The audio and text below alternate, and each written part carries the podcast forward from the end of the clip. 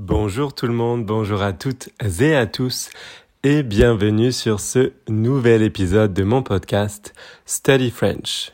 Alors dans ce nouvel épisode, je vais vous parler d'un verbe important en français, manquer. Donc comment dire en français I miss you, I miss you. Donc si on prend la traduction littérale en anglais, ce serait I, je, miss, manque, you, c'est tu, mais on dirait ici toi. Je manque toi. Littéralement, c'est un petit peu ça. Je manque toi. I miss you. Mais on va voir qu'en fait, en français, on fait les choses euh, différemment comparé à l'anglais. On inverse un petit peu les mots. Alors, pourquoi je dis ça? Parce que pour dire I miss you en français, on va dire tu, donc c'est le you, tu, me, me, donc là ce serait l'équivalent du I, tu me manques, miss. Donc tu, tu, donc c'est l'équivalent du you en anglais, tu, tu, me, donc c'est le deuxième mot, euh, me, c'est l'équivalent du I en anglais, et manque parce que c'est tu euh, qui manque? Donc le sujet c'est tu. Donc à manque on va mettre un S. Souvenez-vous, euh, avec tu on met un S à la fin du verbe. Donc manque M-A-N Q-U-E-S. Manque et ici c'est l'équivalent de miss en anglais.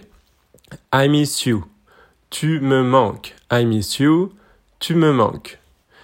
Si je dis je te manque, donc certaines personnes pensent que pour dire I miss you, on dit je te manque.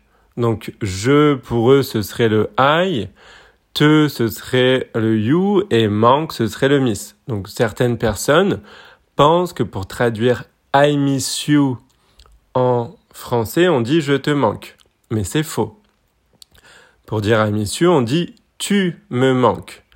Je te manque, ça veut dire autre chose. Je te manque, ça veut dire You miss me. D'accord? Donc c'est euh, un petit peu déstabilisant. C'est normal si vous êtes un petit si vous êtes un petit peu perdu. Mais voilà. You miss me, c'est je te manque. You, ce serait ici l'équivalent du te. You, donc c'est te. You, te, donc you miss me, je te manque. You, te, you miss me, manque, c'est miss et me c'est euh, je. Je, je te manque. You miss me. D'accord? Donc attention à ne, à ne pas faire cette erreur. Le sens est complètement différent. Donc voilà, donc là, je voulais vous parler euh, du verbe manquer dans ce contexte. Donc manquer quelqu'un, d'accord? Quand quelqu'un vous manque.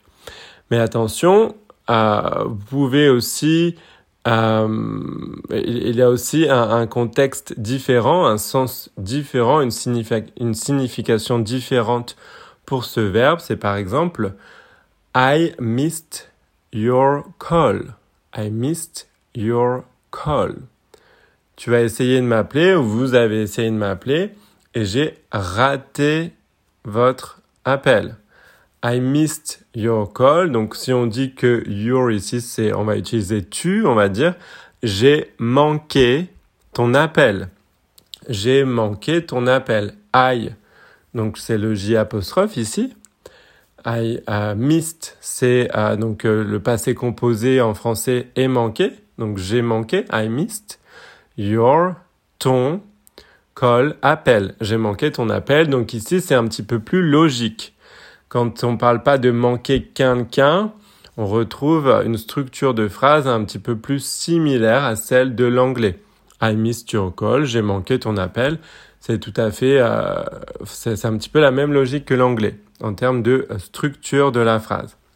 Voilà. Donc c'est ce que je voulais euh, vous dire aujourd'hui.